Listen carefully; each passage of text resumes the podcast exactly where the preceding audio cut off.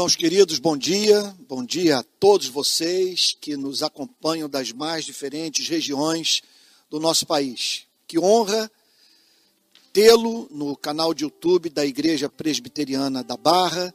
Que alegria recebê-lo também na, nas minhas redes sociais. Gente, o texto para o qual gostaria de chamar a atenção de todos nessa manhã encontra-se no Evangelho de João capítulo 20, do verso 11 ao 18. Repetindo, João, capítulo 20, do verso 11 ao 18. Vamos ter um minutinho de oração. Pai Santo, Tu és digno de ser adorado. Porque tu és amável. E tu tens sido misericordioso para conosco. Então adoramos o Senhor nosso Deus pelo que tu és e pelo que tu fazes.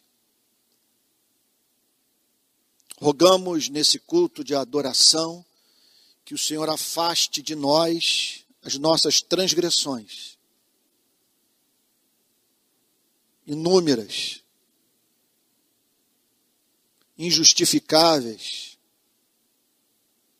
entristecedoras. Perdoa-nos. E que agora o teu Espírito nos auxilie de modo que entendamos o significado do texto e as verdades dessa narrativa extraídas por nós sejam aplicadas pelo teu espírito em nosso coração, de modo que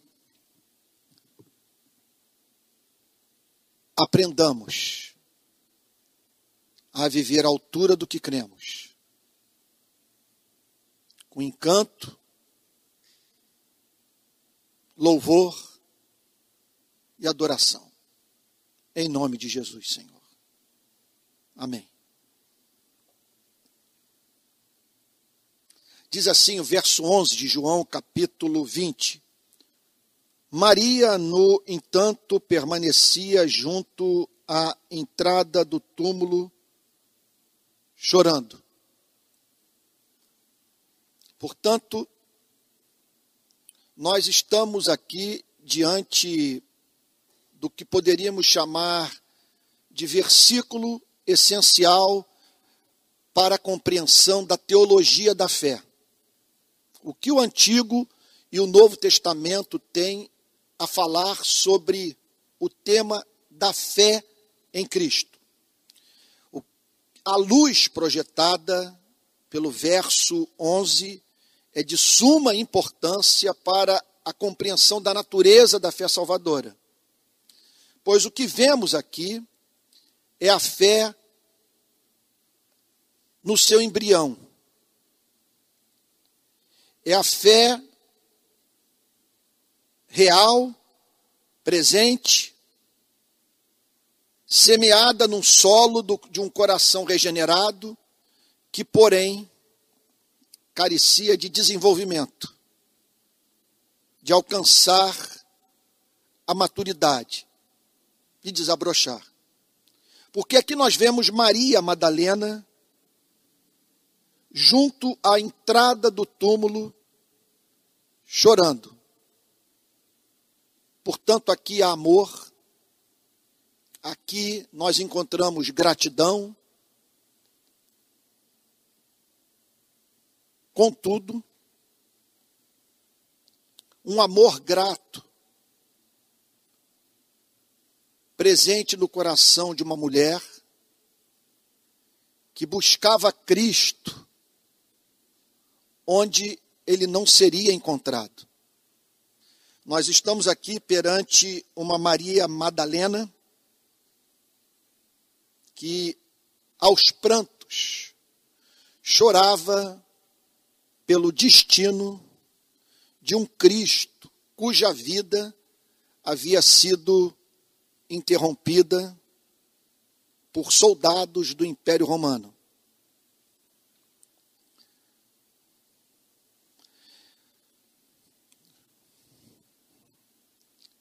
Sem a mínima dúvida, esse comportamento era resultado de uma história de amor.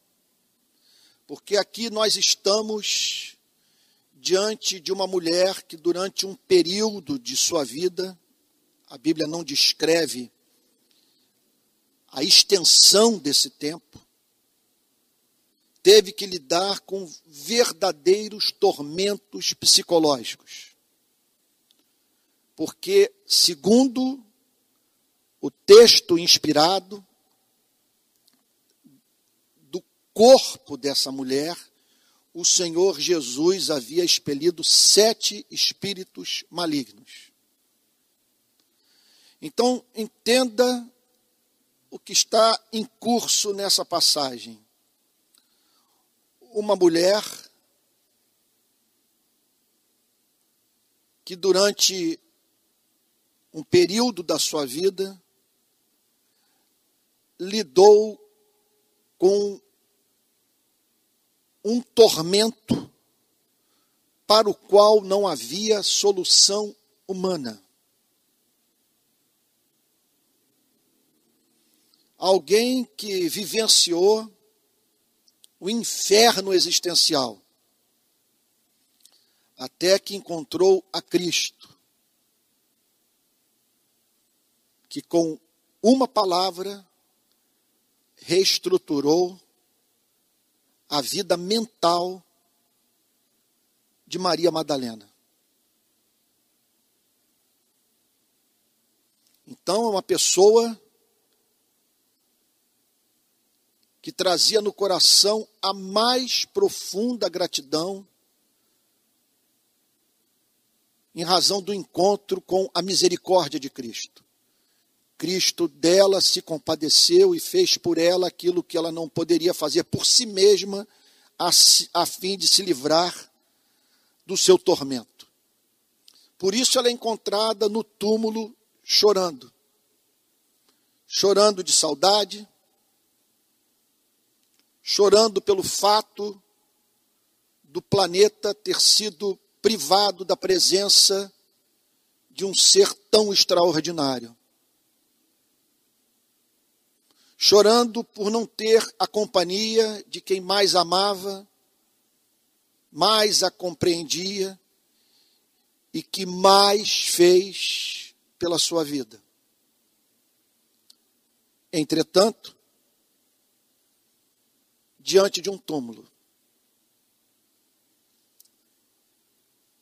Movida pela lembrança de um amigo que ela considerava morto. Não há como dizer que não havia fé. Ninguém derrama essa lágrima sem ter passado pela experiência de regeneração. Ela via excelência em Cristo. E por isso ela amava Cristo. E era igualmente capaz de manter de modo vivo na sua memória a lembrança do que Cristo fizera por ela. Parte B do verso 11. Enquanto chorava, abaixou-se e olhou para dentro do túmulo. Então,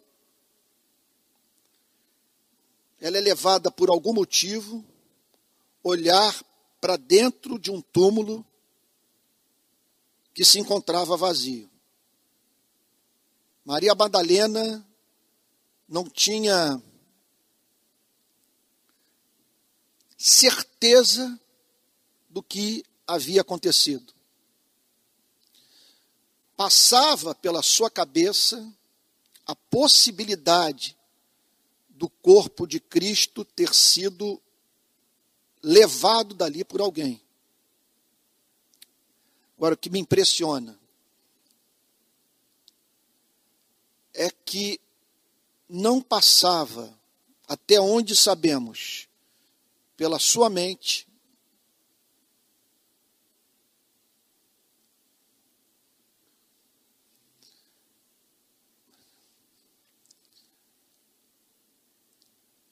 a certeza de que havia na vida uma resposta para o seu pranto.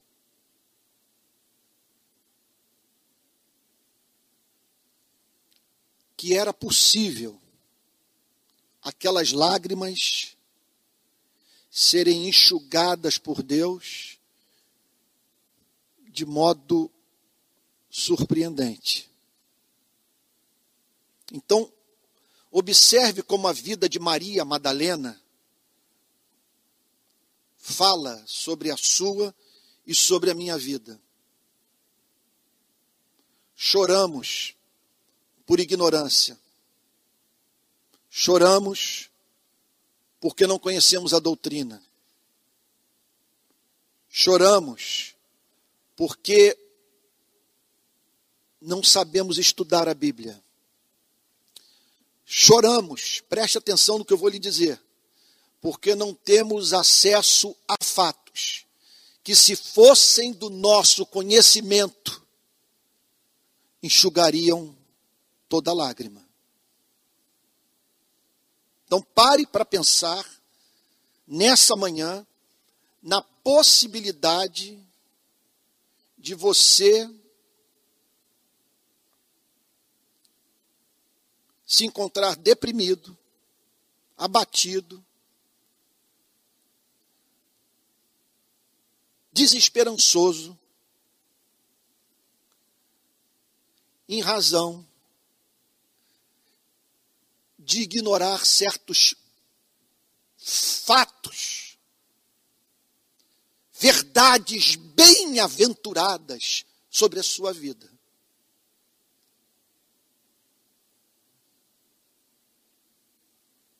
Enquanto chorava, baixou-se e olhou para dentro do túmulo.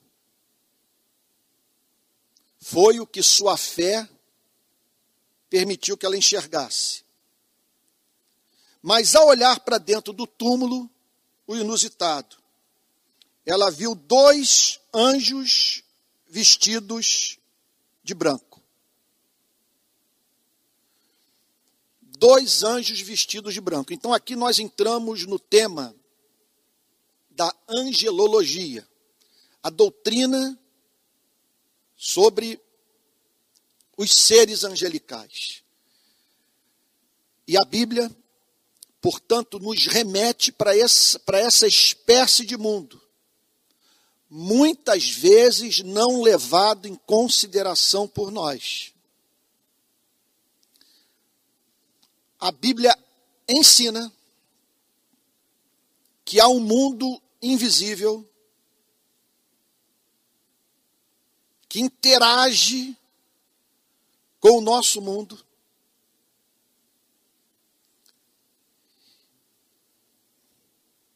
E que presta serviço a você e a mim.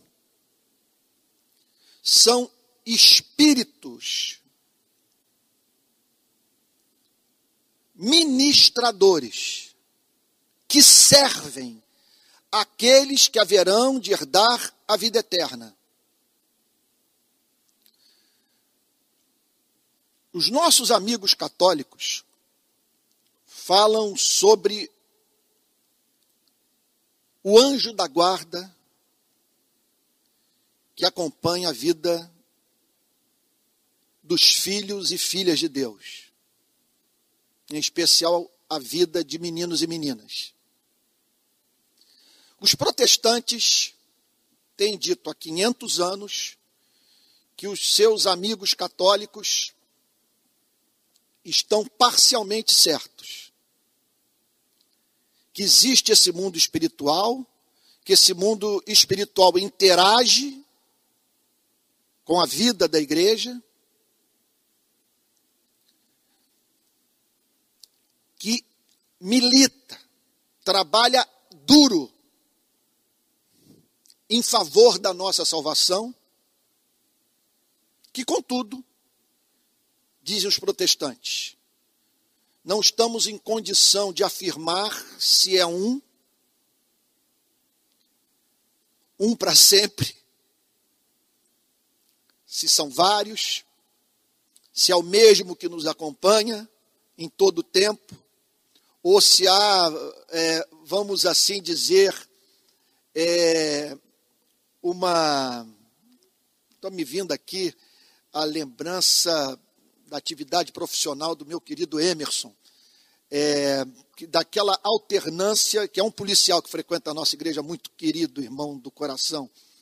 É, que se é uma mudança, oh meu Deus, quando você muda o turno, sabe? Se você cada hora tem alguém servindo a você e a mim, quer dizer, algum anjo, sabe, é, de modo alternado, é, cumprindo o seu turno, cumprindo o seu expediente, vamos assim dizer. O que nós sabemos, e nesse ponto estamos com os católicos, os anjos socorrem a igreja.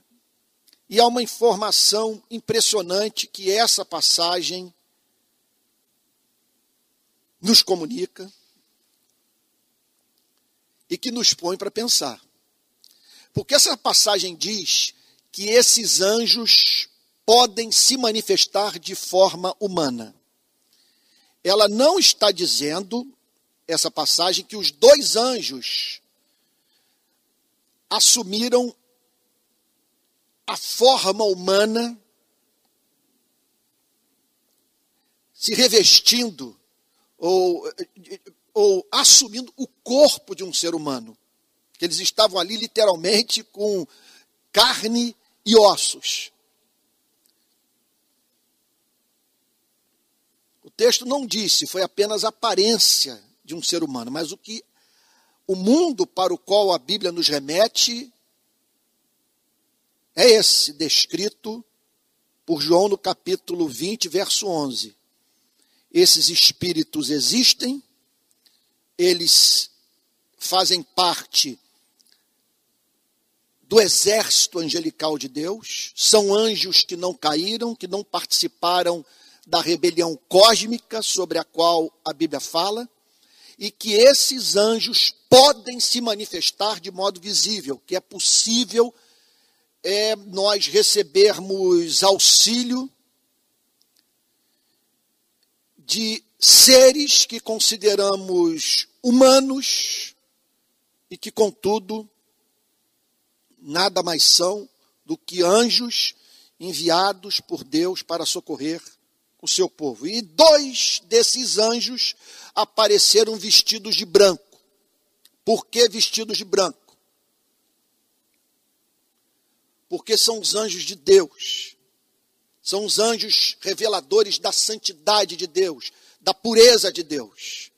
São anjos que não vêm para matar e roubar e destruir são anjos que vêm para servir a igreja. E é interessante que nessa passagem, esses anjos são apresentados como anjos que fazem sugestões às nossas mentes, que pregam, que doutrinam, que refrescam a nossa memória. Então, nós podemos estar abertos para essa possibilidade que do mesmo modo em que nós somos tentados, terrivelmente tentados, que vivemos num mundo tenebroso, cheio de ciladas, a realidade não é apenas essa. Nós temos esses seres que Deus pode enviar para a sua e para a minha vida, a fim de nos, entre outras coisas, nos fortalecer quando estamos abatidos. E essa foi a missão desses dois anjos na vida daquelas mulheres que se dirigiram para o túmulo onde o nosso Salvador havia sido posto. O texto diz que viu dois anjos vestidos de branco, sentados onde o corpo de Jesus tinha sido colocado, um à cabeceira e o outro aos pés. Então ali era o sinal dado por Deus de que a graça havia vencido a desgraça. A graça havia vencido a lei. Cristo havia destronado Moisés. A vida havia engolido a morte. Os anjos estavam ali como sinal de que o nosso Deus reina e que ele enviou o seu único filho para arrancar das nossas vidas a dor, o sofrimento, a vergonha, a morte, comunicando a você e a mim esperança indizível e cheia de glória. Então viu dois anjos vestidos de branco, sentados onde o corpo de Jesus tinha sido colocado, um à cabeceira e outro aos pés. Então eles perguntaram, e aqui começa um diálogo. Agora preste atenção na semelhança entre esse diálogo e as nossas tentações. As tentações com as quais nós lidamos, as quais enfrentamos, são da mesma natureza, só que tem o propósito de nos arrastar para baixo, de nos conduzir à desesperança, de fazer com que percamos o desejo de viver. E aqui nós percebemos o fato de que certas ideias, lembranças, doutrinas que nos vêm à mente podem ser, ter sido perfeitamente sopradas por esses seres que Deus envia, põe no nosso caminho, repito, para nos encorajar, para nos fortalecer, para fazer com que num, em dias como esse de pandemia, aqueles que não conhecem a Cristo, ao terem contato conosco, perceberem a diferença que Cristo faz nas nossas vidas. É aquela velha história que eu não me canso de contar, de John Wesley, famoso pregador britânico, é, fundador da igreja metodista, do metodismo. Wesley estava atravessando o Atlântico quando se abateu sobre o navio no qual estava uma terrível tempestade. E Wesley foi tomado pelo medo do barco vir a naufragar.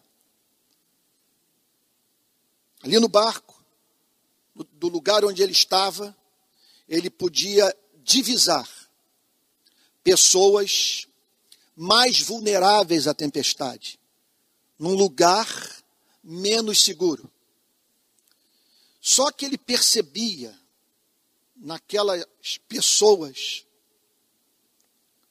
uma paz que não é própria dos mortais e que ele mesmo desconhecia. Wesley conta que ele se aproximou daquelas pessoas e a elas perguntou: vocês não estão com medo de morrer? Ao que um deles respondeu: O Senhor por acaso conhece Jesus Cristo? Wesley não sabia que havia entrado em diálogo com os irmãos moráveis que estavam passando por um poderoso Pentecostes onde moravam e que por isso enfrentaram aquela tempestade em nome de Jesus, sem perder a paz. Como nós precisamos, nesses dias de gente sucumbindo às mais diferentes pressões da pandemia, de cristãos que mostrem a diferença que Jesus Cristo faz no seu viver diário. Então viu dois anjos vestidos de branco sentados onde o corpo de Jesus tinha sido colocado, uma cabeceira, outros pés. Então eles perguntaram, mulher. Então uma aproximação, mulher. Vocês imaginam o que é isso? Você, pare para pensar no que, que é isso. Um ser que entende tudo, que sabe o que está em curso, que conhece o que aconteceu diante de um outro. Amado, querido, predestinado, que chora por não ter acesso às informações dos anjos. Então eles perguntaram, mulher. Eles sabiam com quem estavam falando. Eles eram capazes de ler os pensamentos dela. Por isso estabelecer esse diálogo. Mulher, mulher, filha de Adão. E eles, um dizendo para o outro, e aprove a Deus escolher uma mulher que um dia foi possuída por sete demônios para ser a primeira testemunha da ressurreição de Cristo. Como que o evangelho dignifica o ministério feminino? Mulher.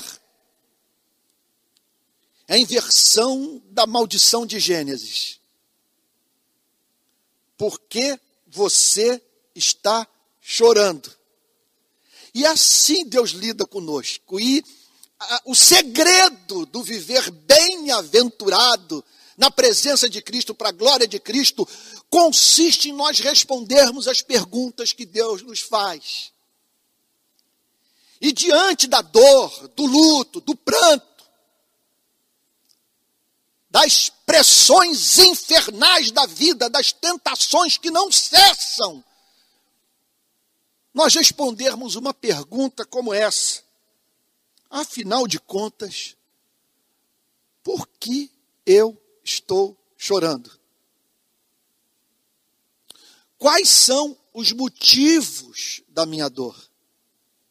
Eu temo que algumas pessoas nessas horas busquem abafar a dor mediante o uso de medicamento.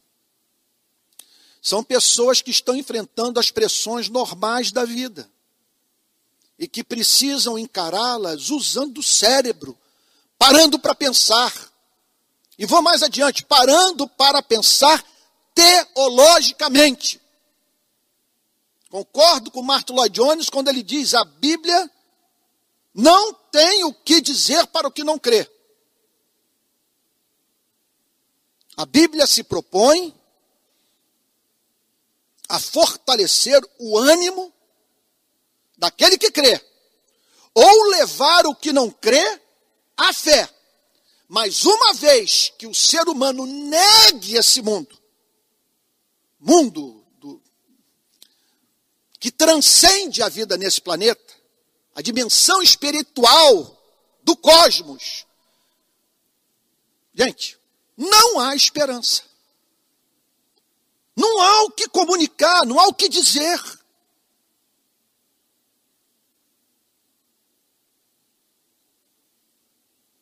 Estou evitando falar tudo que me vem à mente num momento como esse. A situação do que não crê é desesperadora. Porque imagine se essa pergunta não é feita por um anjo. Imagine se essa voz que sai vem com cheiro de enxofre. Por que você está chorando? E em conexão à pergunta, apresenta as sugestões do inferno. Você tem todo motivo de estar chorando. Porque olhe para esse túmulo. É o que recebeu o corpo do seu melhor amigo e que um dia vai receber o seu corpo também. Não tem mais é que chorar, porque o ser humano é uma piada trágica num contexto de total absurdo cósmico. Nada tem sentido. Você é um desajustado no universo.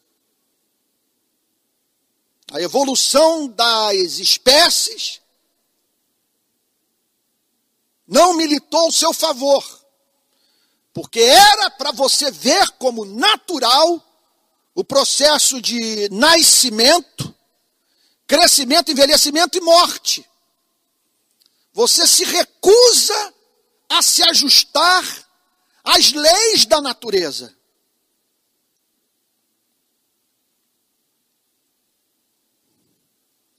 Nenhum ser humano vê como natural ter que se separar um dia para sempre de tudo e de todos que ama.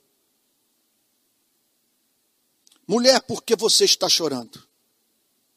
Então aqui o anjo chama Maria Madalena para entender a natureza do seu sofrimento.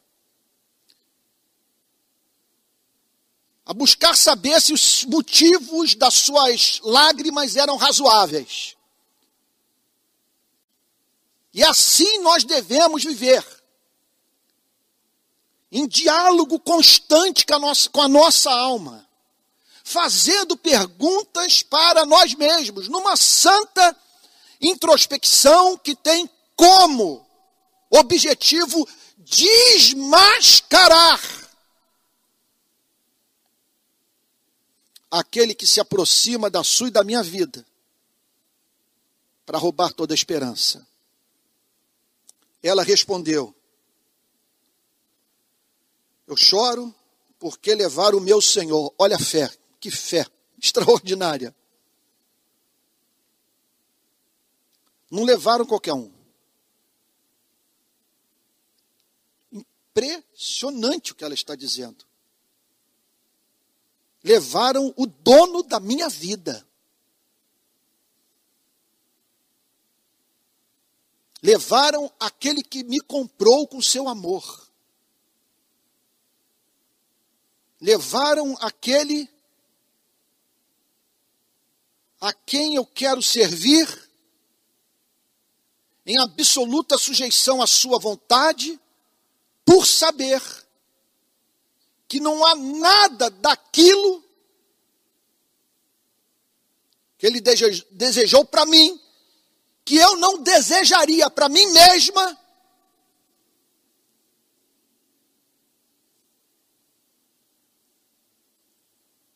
Se minha mente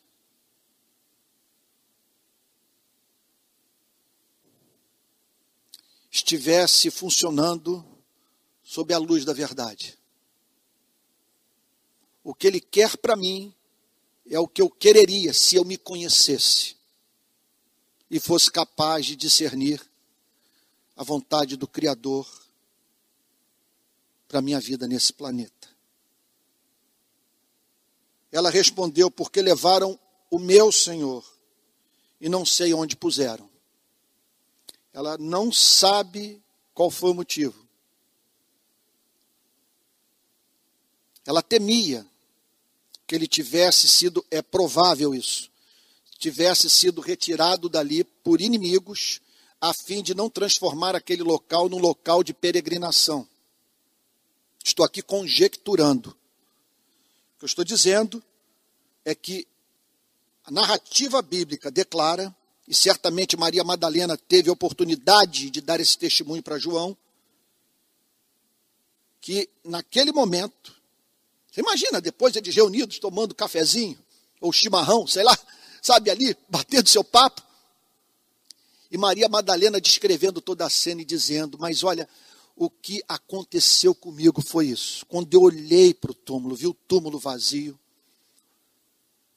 passou pela minha cabeça que alguém havia levado o corpo do nosso Senhor. Por que levaram o meu Senhor e não sei onde o puseram? Ela só não sabia que quem havia levado o corpo do Senhor era o próprio Deus. E que o Senhor estava vivo, mais próximo dela do que Maria Madalena era capaz de imaginar. O texto diz: depois de dizer isso, Olha que texto impressionante, gente. Depois de dizer isso, depois de desse diálogo curto com os anjos, ela se virou para trás e viu Jesus em pé. Ela vira-se para trás, aí fica. Agora vamos usar a imaginação. Eu não posso ser dogmático, mas na minha cabeça passa a seguinte imagem: quando ele apareceu, os anjos se curvaram. Quando ele apareceu, os anjos apontaram para ele. Quando ele surgiu, os anjos tiveram alguma espécie de comportamento que sugeriu a Maria que ela olhasse para trás. O que, que está vendo? Porque eles estão olhando para trás de mim. Eles não estão me ignorando, mas alguma coisa aconteceu para que eles desviassem os olhos de mim. Depois de dizer isso, ela se virou para trás e viu Jesus em pé.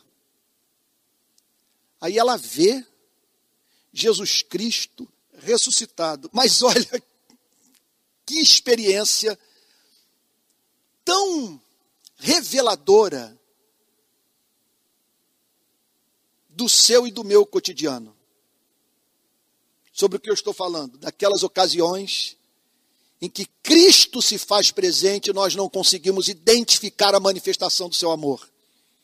Depois de dizer isso, ela se virou para trás e viu Jesus em pé.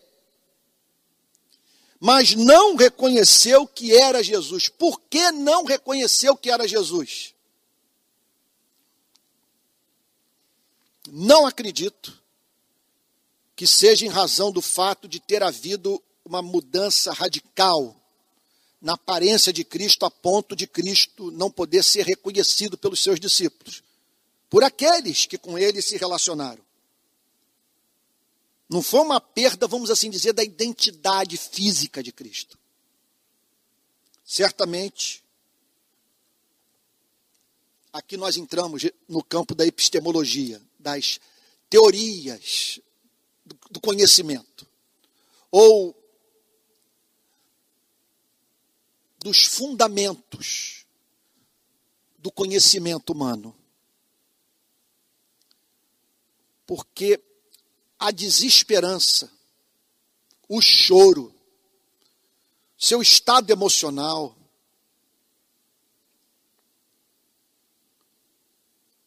a nenhuma familiaridade com seres humanos,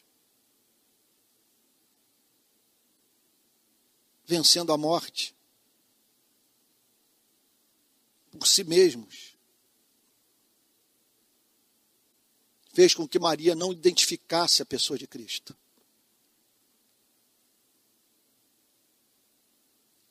Depois de dizer isso, ela se virou para trás e viu Jesus em pé mas não reconheceu que era Jesus. Nós sabemos que o corpo ressurreto de Cristo apresentou as marcas da tortura sofrida por Cristo.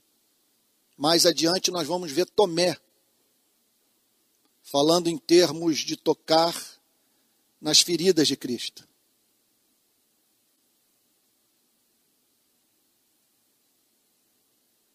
Ali está Jesus em pé.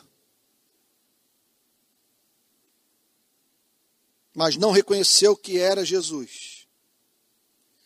Aí Jesus estabelece diálogo com ela, análogo ao diálogo que até então havia sido estabelecido entre os anjos e Maria Madalena.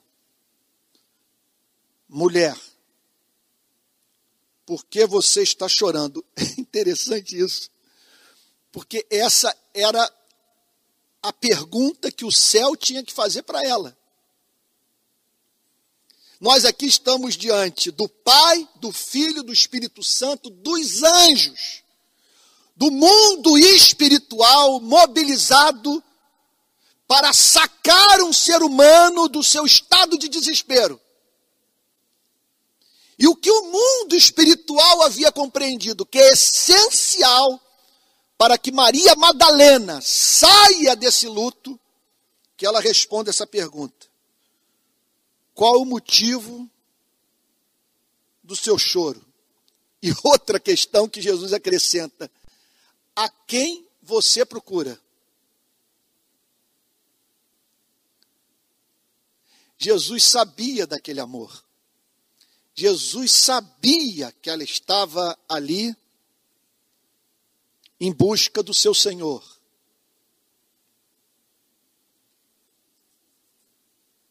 Repito, do ser humano que mais fez por ela.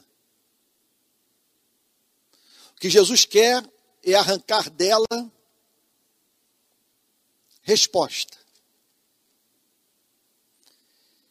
Que ajude a conhecer a si mesma a natureza do seu sofrimento e em que consistia a sua enfermidade espiritual.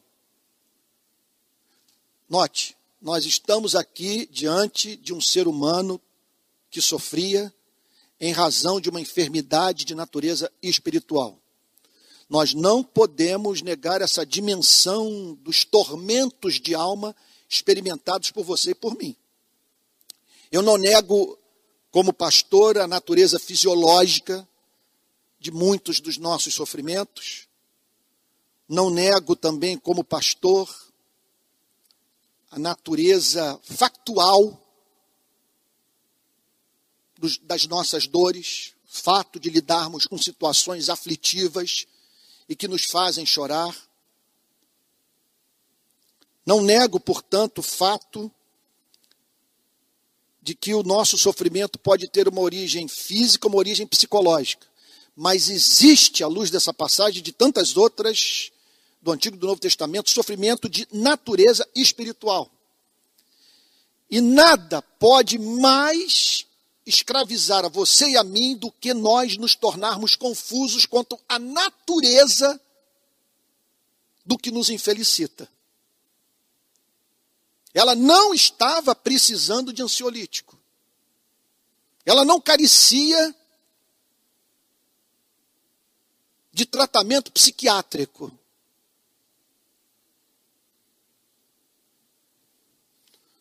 Não era uma questão de natureza psicológica.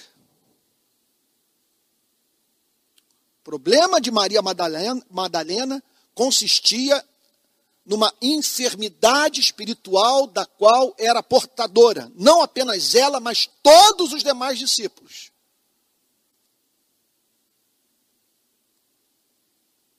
Ela, diz o verso 15, supondo que ele fosse o jardineiro,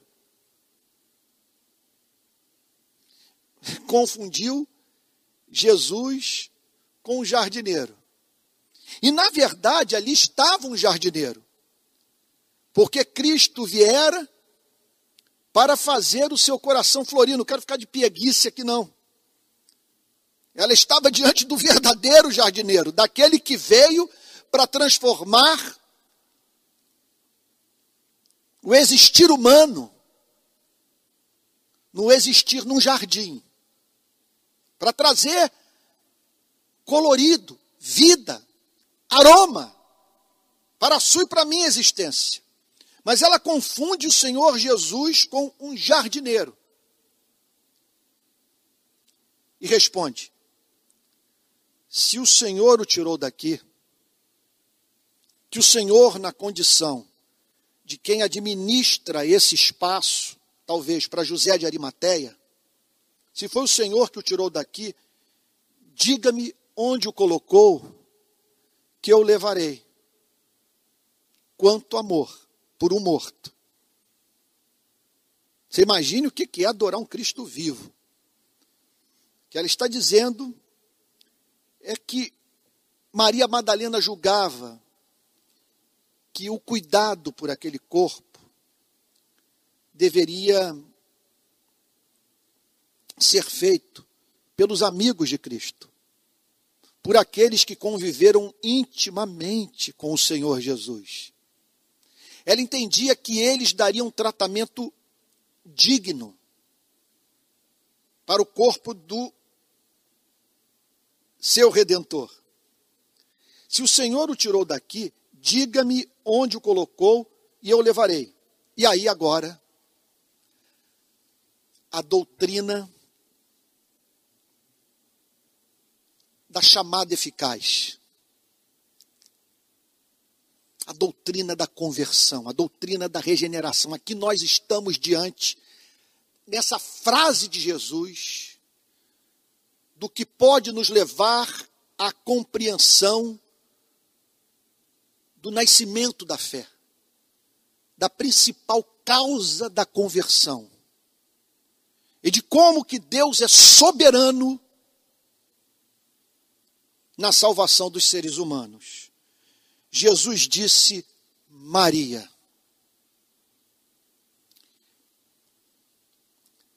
Qualquer leitor dos originais do Antigo Testamento, do Novo Testamento, ou das cópias dos originais do Novo Testamento, já que nós não temos mais os originais, é capaz de perceber o fato de que Jesus falou em aramaico. Chamou Maria pelo nome que ela costumava ser chamada. Gente, isso aqui é coisa de nós ficarmos o domingo inteiro meditando sobre esse versículo. Jesus disse Maria. Pela entonação, pelo modo de se dirigir a ela. Ela era capaz de identificar a voz de Jesus. É muito glorioso o que está sendo dito e eu me sinto tão incapaz de descrever a cena. Que miséria!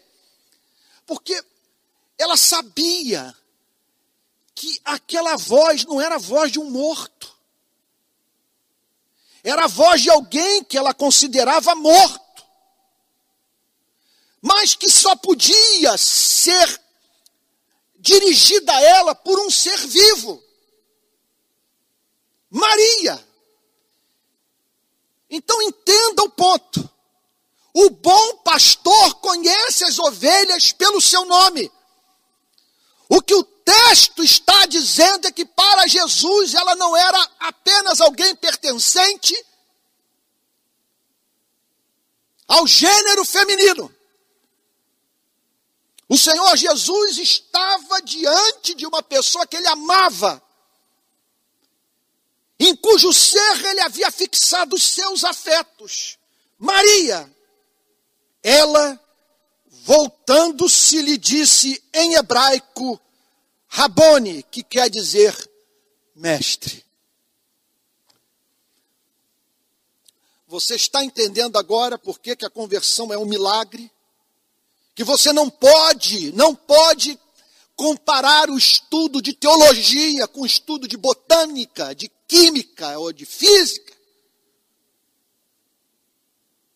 Você está entendendo agora que ninguém conhece teologia ou ninguém conhece o Deus da teologia. Ninguém tem uma experiência viva com Deus, se Deus não o chamar pelo nome se essa comunicação não for uma comunicação pessoal. Não é você, eu insisto nisso, não é você descobrir o que Blaise Pascal descobriu. Não é você descobrir o que, que C.S. Lewis compreendeu. Ou que Santo Agostinho veio a crer. É você participar da fé professada por esses homens, mas a partir da singularidade da sua vida, a partir daquele paladar para a verdade que só você tem. Ali está, veja só, é como se você fosse o mundo. O mundo. E a verdade se comunicada para o seu planeta para o seu mundo, para a sua alma, para a sua vida, de modo que ela só, só pode ser decodificada por você. Eu tenho a minha experiência. Você tem a sua experiência. Somos levados a crer nas mesmas coisas, mas a forma como cremos, o modo como isso entra na nossa cabeça, os sentimentos indescritíveis que são formados, fazem parte do amor singular que Deus tem por nós e da singularidade das nossas vidas. Portanto, ninguém se converte se não for chamado pelo nome. É um milagre. Aí talvez você esteja dizendo: a minha situação então é desesperadora, porque não estava no poder de Maria Madalena fazer com que Jesus se dirigisse a ela, aquilo foi um ato de soberania. O que me cabe fazer? O que cabe a você a fazer e a mim, de modo idêntico, é ouvir os profetas. Invoca-me e te responderei. Anunciar-te-ei coisas grandes e ocultas que não sabes. Batei e abri-se-vos-á. Pedi e dar-se-vos-á. Buscai e achareis. Essa é a promessa que percorre todas as escrituras sagradas. Jamais alguém procurou o Criador com todo o seu ser, movido pelo real desejo de a Ele amar e servir, e que não encontrou. Era impossível que Maria Madalena só enxergasse aquele túmulo vazio. Maria, e ela voltando-se lhe disse em hebraico: Rabone, meu mestre. Não há conversão. Se Jesus Cristo não é Senhor na sua vida, de Freud, Lacan, Nietzsche, Karl Marx, Adam Smith, ele é o seu Rabone. Ele é o seu rabi, ele é o seu mestre. Você vê a vida por meio dos olhos do seu redentor. Então, ela ouve a Cristo. Cristo se dirige a ela de modo íntimo, de modo pessoal, lidando com, o seu histórico de vida, com o seu estado de alma, com a sua natureza irrepetível, absolutamente singular. E ela dá a resposta que todo coração regenerado dá à revelação de Deus.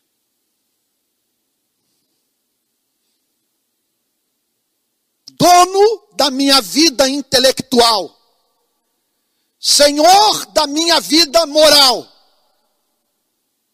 O único diante de quem eu me ponho para ouvir sem reservas.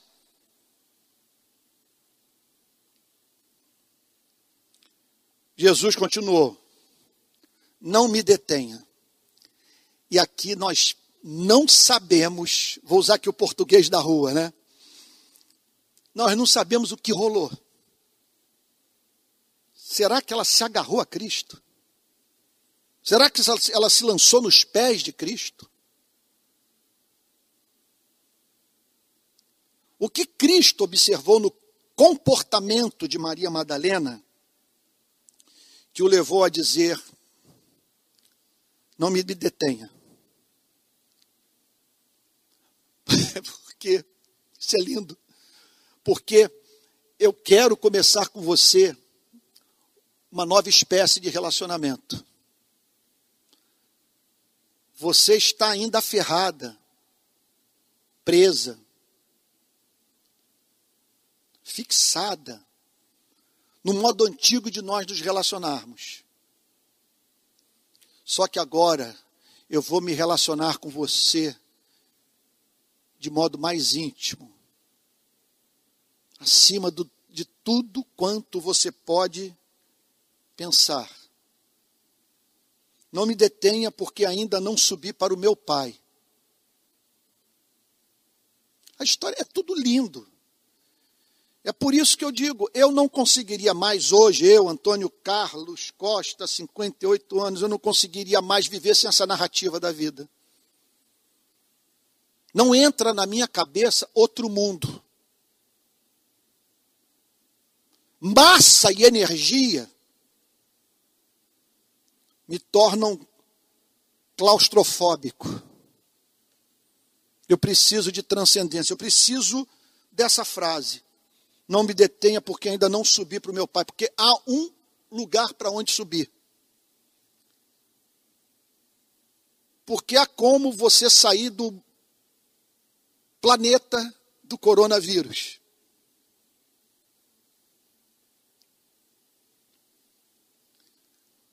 Não me detenha, porque eu ainda não subi para o lugar onde o ser mais doce do cosmos se manifesta. Eu ainda não subi para esse mundo. De onde vieram esses dois anjos? Onde estão os patriarcas? E todos aqueles que morreram testemunhando a fé do Deus de Abraão, de Isaac e de Jacó. Não me detenha, porque ainda não subi para o meu Pai. Então nós estamos aqui diante da eternidade. O meu eterno Pai. Porque a realidade última do cosmos é infinita e pessoal. A última palavra está com amor. Essa é a realidade última. Meu pai, o meu filho. Mas vá até os meus irmãos, e aqui o Senhor Jesus passa a chamar os discípulos de meus irmãos. Mas vá até os meus irmãos. É impressionante isso. Ele chamar, quando ele diz assim, vai, vá até os meus irmãos, ele está dizendo o seguinte: vá até aqueles que me abandonaram, que me deixaram só, mas que eu os amo, como irmãos de sangue. Mas vá até os meus irmãos, a minha igreja, e diga a eles, porque eu quero que você seja portadora do Evangelho. Porque o Pai decretou que você evangelizaria a igreja. Você que um dia se tornou colônia de demônios. Vá até os meus irmãos e diga a eles: Subo para o meu pai e o pai de vocês. Eu subo para o meu pai com aquele com quem eu tenho uma relação que ninguém mais pode ter. Ninguém jamais teve, ninguém jamais terá. Mas eu subo também para o pai de vocês. Porque esse que me ama por toda a eternidade os ama com o amor que tem pela minha própria vida. Está entendendo o ponto? Vamos parar para pensar. Olha o que é a vida de um cristão. Olhe para Maria Madalena. É a vida de alguém que tem a percepção do fato que foi sacado do inferno. Segundo, é alguém que passou a crer que o túmulo está vazio. E se tornou vazio, não pela engenhosidade humana, mas pelo poder de Deus.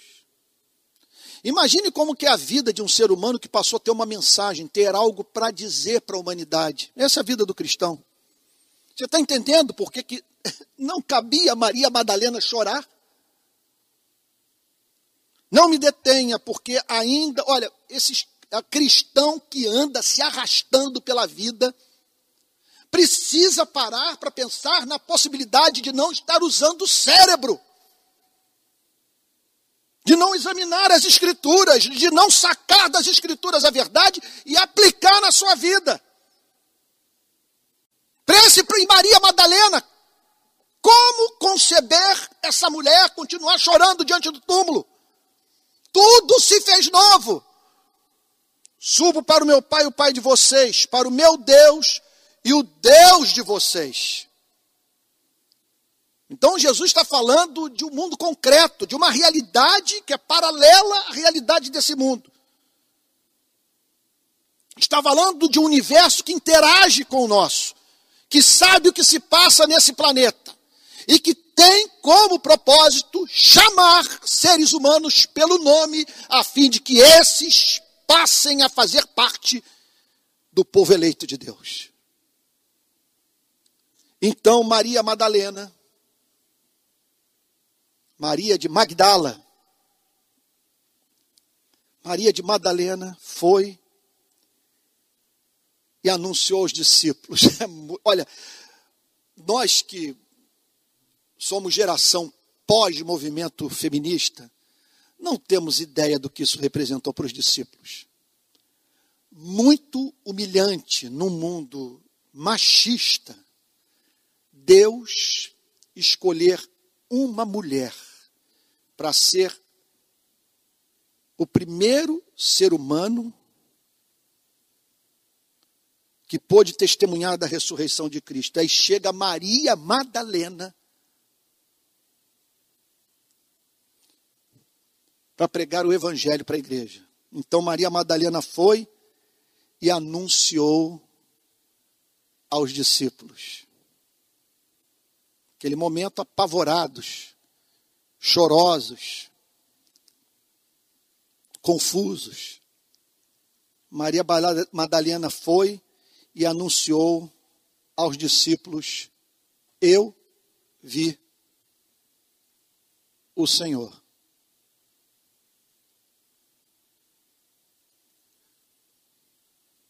Se essa história fosse inventada, não seria contada assim. Porque para ser possuidora de sete demônios, é muito provável que o comportamento de Maria Madalena antes do encontro com Cristo fosse um comportamento assim visivelmente esquizofrênico, conturbado, perturbado.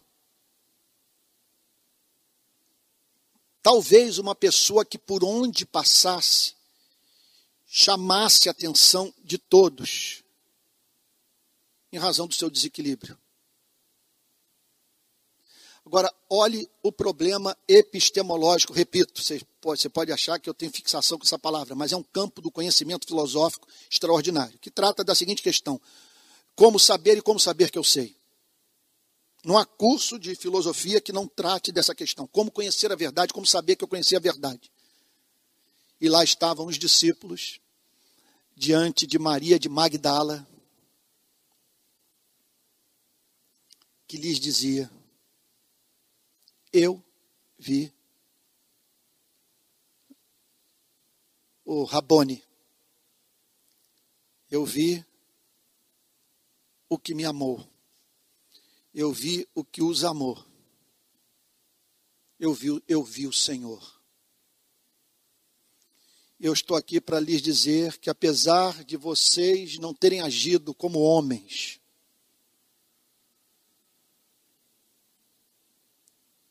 ele disse para mim que os vê como irmãos. Para vocês não desistirem de si mesmos, porque ele não, des, ele não desistiu de vocês.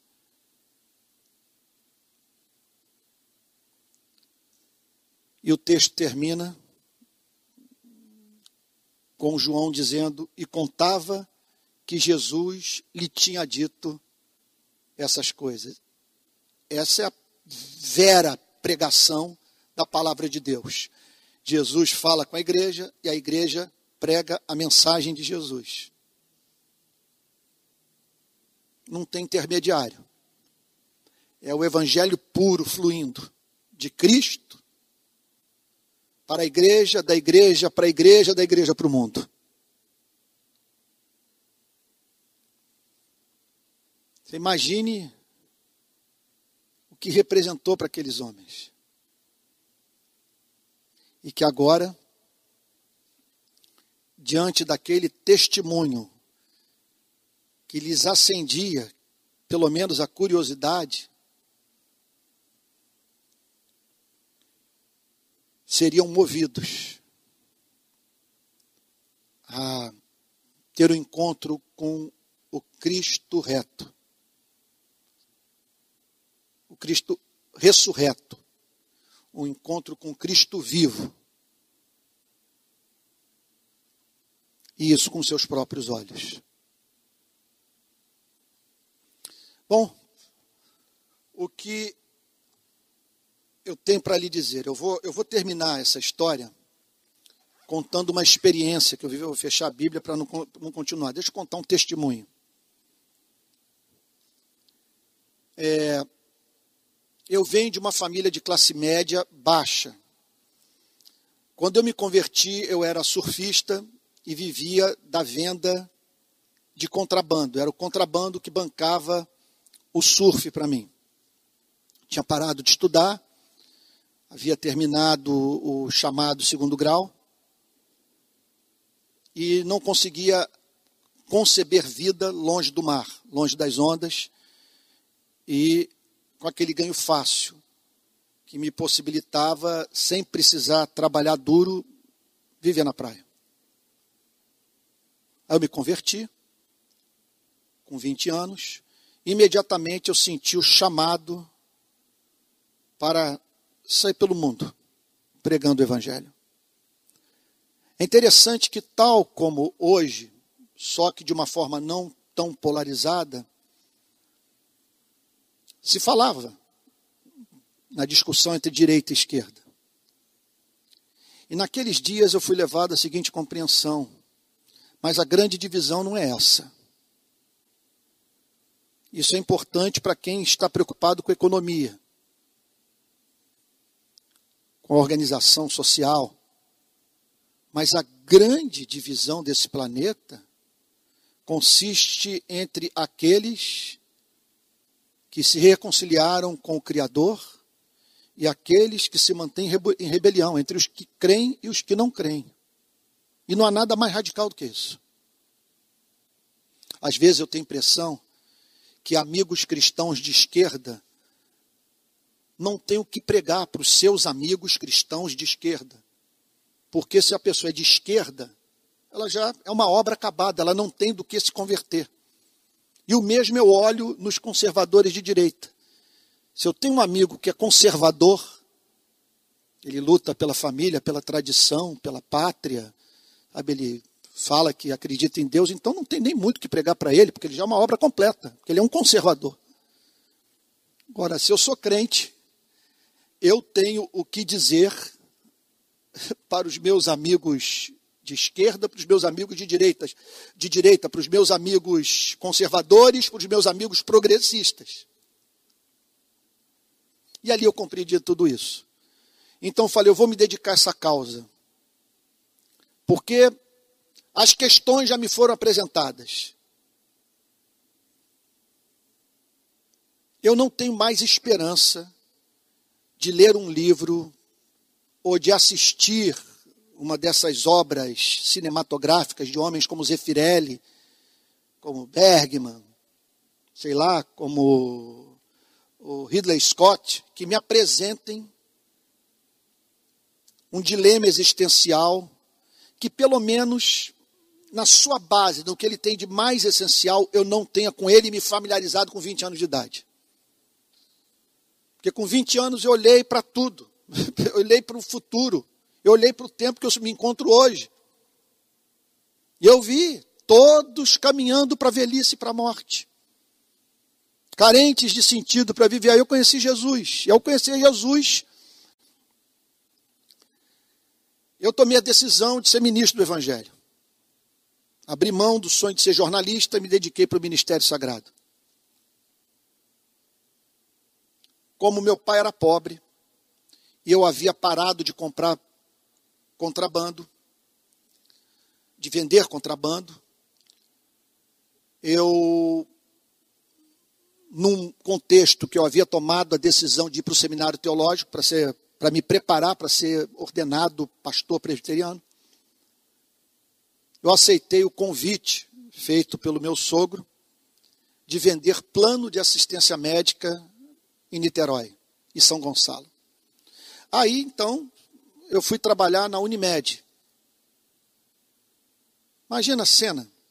Garoto criado aqui em Ipanema, entre a Farm de Amoedo e a Monte Negro, tomando transporte público para vender plano de assistência médica em São Gonçalo.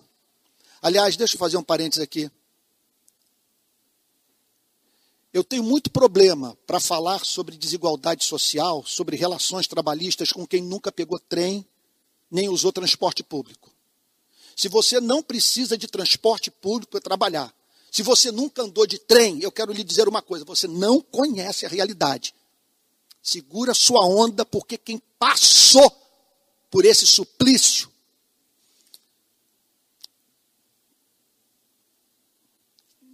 vai olhar para você e vai dizer, está falando sobre o que não sabe.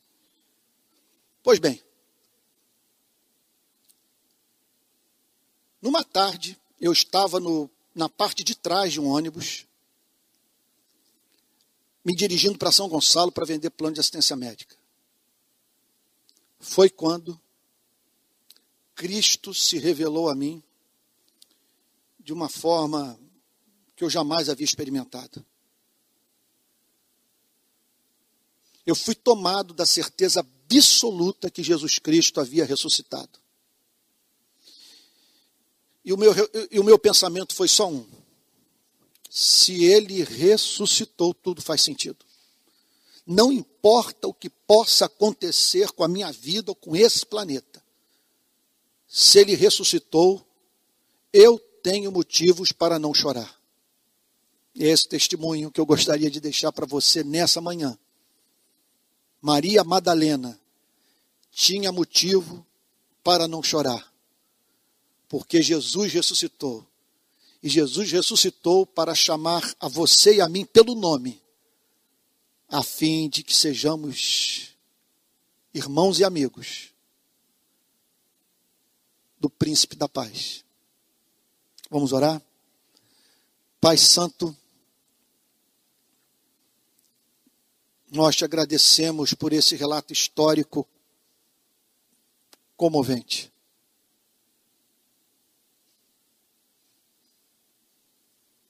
Nós louvamos o teu nome por Jesus Cristo. Senhor, nós o amamos. Mas pedimos a Ti nessa manhã que não sirvamos ao mero personagem da história.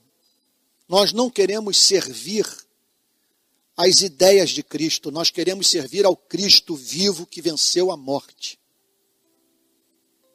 Por isso nós pedimos a Ti que de alguma maneira o Cristo vivo nos chame pelo nome de modo que possamos identificar Sua voz.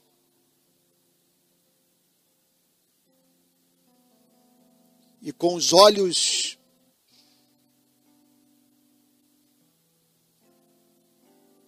tornados secos pela Sua consolação, servirmos ao Senhor, ao Mestre das nossas vidas, saindo pelo mundo para dizer que Jesus venceu a morte. Senhor, como Maria, nós queremos ser testemunhas espirituais desta ressurreição. E que o Senhor nos conceda a eloquência dos que testemunharam a sua vitória sobre a morte. Não queremos ser advogados da fé. Queremos falar de modo original, vivo, apaixonado, a partir do encontro com Cristo que venceu a morte. Pai Santo, é no nome dEle que fazemos essa oração com perdão dos nossos pecados. Amém. Conforme nós havíamos avisado, nós vamos participar da ceia do Senhor nessa manhã. Então, o que a Bíblia nos ensina é que foi da vontade de Deus estabelecer esse sacramento, de modo que, ao ingerir do pão, do cálice, pudéssemos ter a nossa ref memória refrescada, a fim de que regularmente nos lembrássemos do fato de que o nosso Deus entregou o seu bem maior para a sua e para a minha redenção. Então, isto é o meu corpo que é dado por vós. Que comamos do pão em memória dele. E que pela graça de Deus, nosso espírito seja alimentado de Cristo nessa manhã.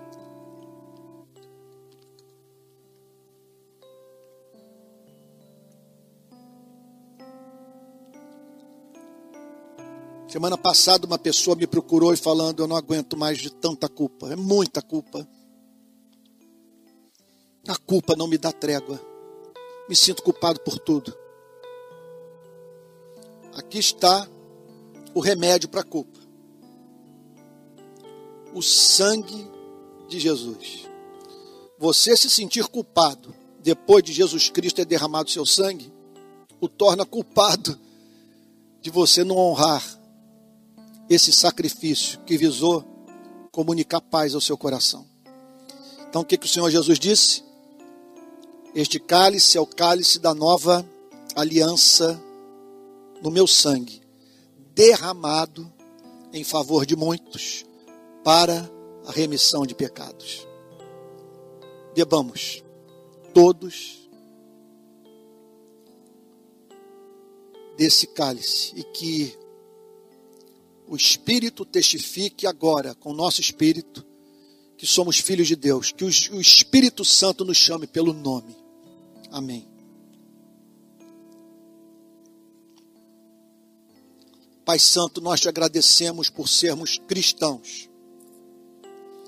Podemos nos envergonhar de estar associados aos evangélicos, mas nós não nos envergonhamos de estarmos associados à verdadeira igreja e muito menos não nos envergonhamos de estarmos associados a Cristo. Bendito o dia que o Evangelho foi pregado para as nossas vidas. Aceita a nossa gratidão, Senhor, em nome de Jesus. Amém.